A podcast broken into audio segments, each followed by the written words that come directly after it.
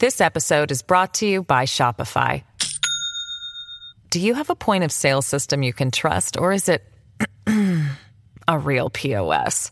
You need Shopify for retail. From accepting payments to managing inventory, Shopify POS has everything you need to sell in person. Go to shopify.com slash system, all lowercase, to take your retail business to the next level today. That's shopify.com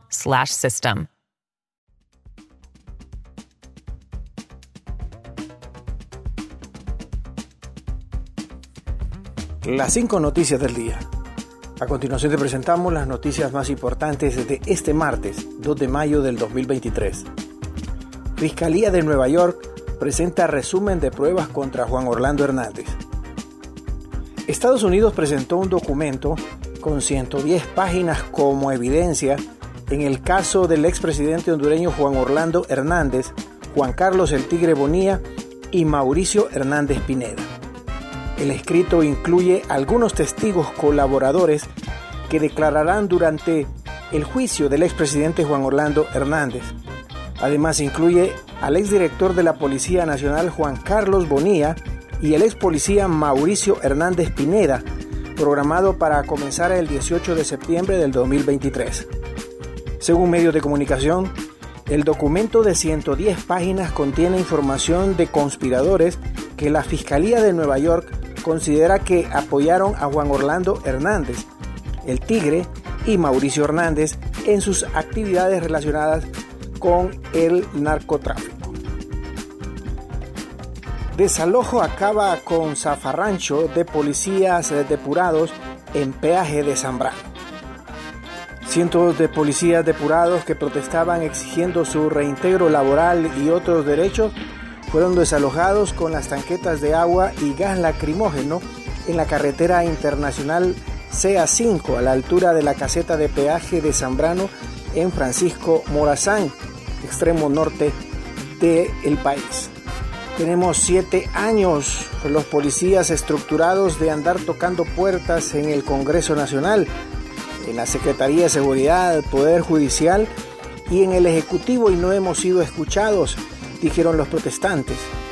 Este día las medidas de presión están incrementando. Los policías estructurados de San Pedro Sula se tomaron el Boulevard del Norte y nosotros el peaje de Zambrano.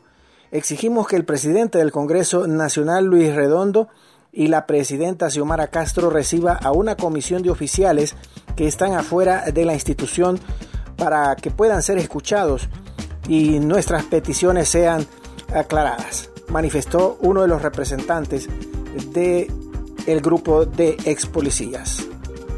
Continuamos con las noticias en las cinco noticias del día. Cadete hondureño desaparece cuando viajaba al departamento de Olancho. La cadete de la Academia Nacional de Policía ANAPO, Sami Munguía Osorio, del cuarto año policial se encuentra desaparecida desde el domingo 30 de abril del 2023, cuando se trasladaba hacia el departamento de Olancho, según el informe de la Unidad Departamental de Prevención número 3 en Comayagua.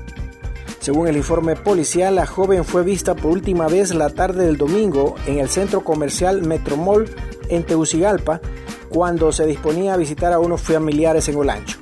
Sus familiares, amigos y compañeros de la ANAPO se muestran preocupados y piden ayuda para localizarla.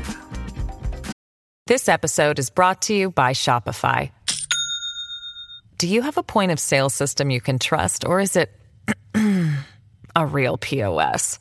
You need Shopify for retail. From accepting payments to managing inventory, Shopify POS has everything you need to sell in person. Go to shopify.com/system all lowercase to take your retail business to the next level today. That's shopify.com/system. Y talentoso Catracho se inspira en el indio Lempira para crear un videojuego.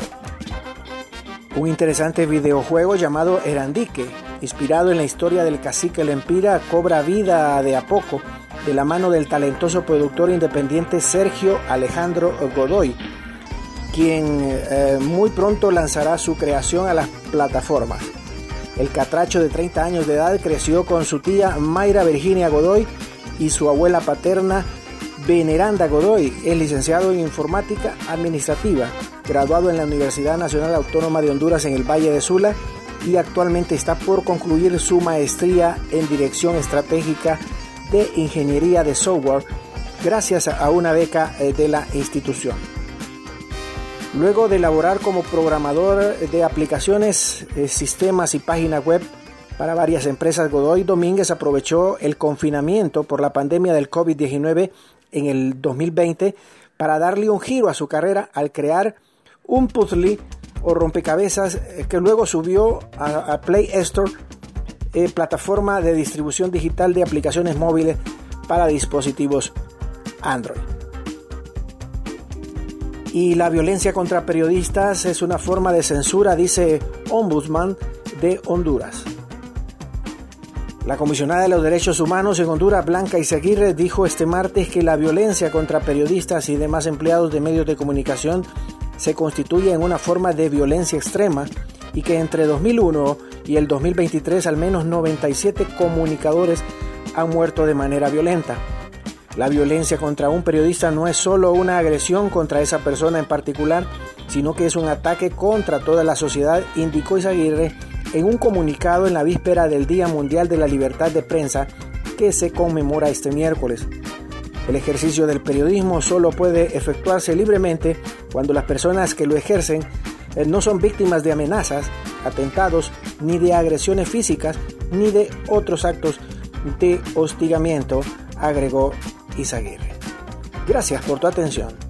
Las cinco noticias del día te invita a estar atento a su próximo boletín informativo.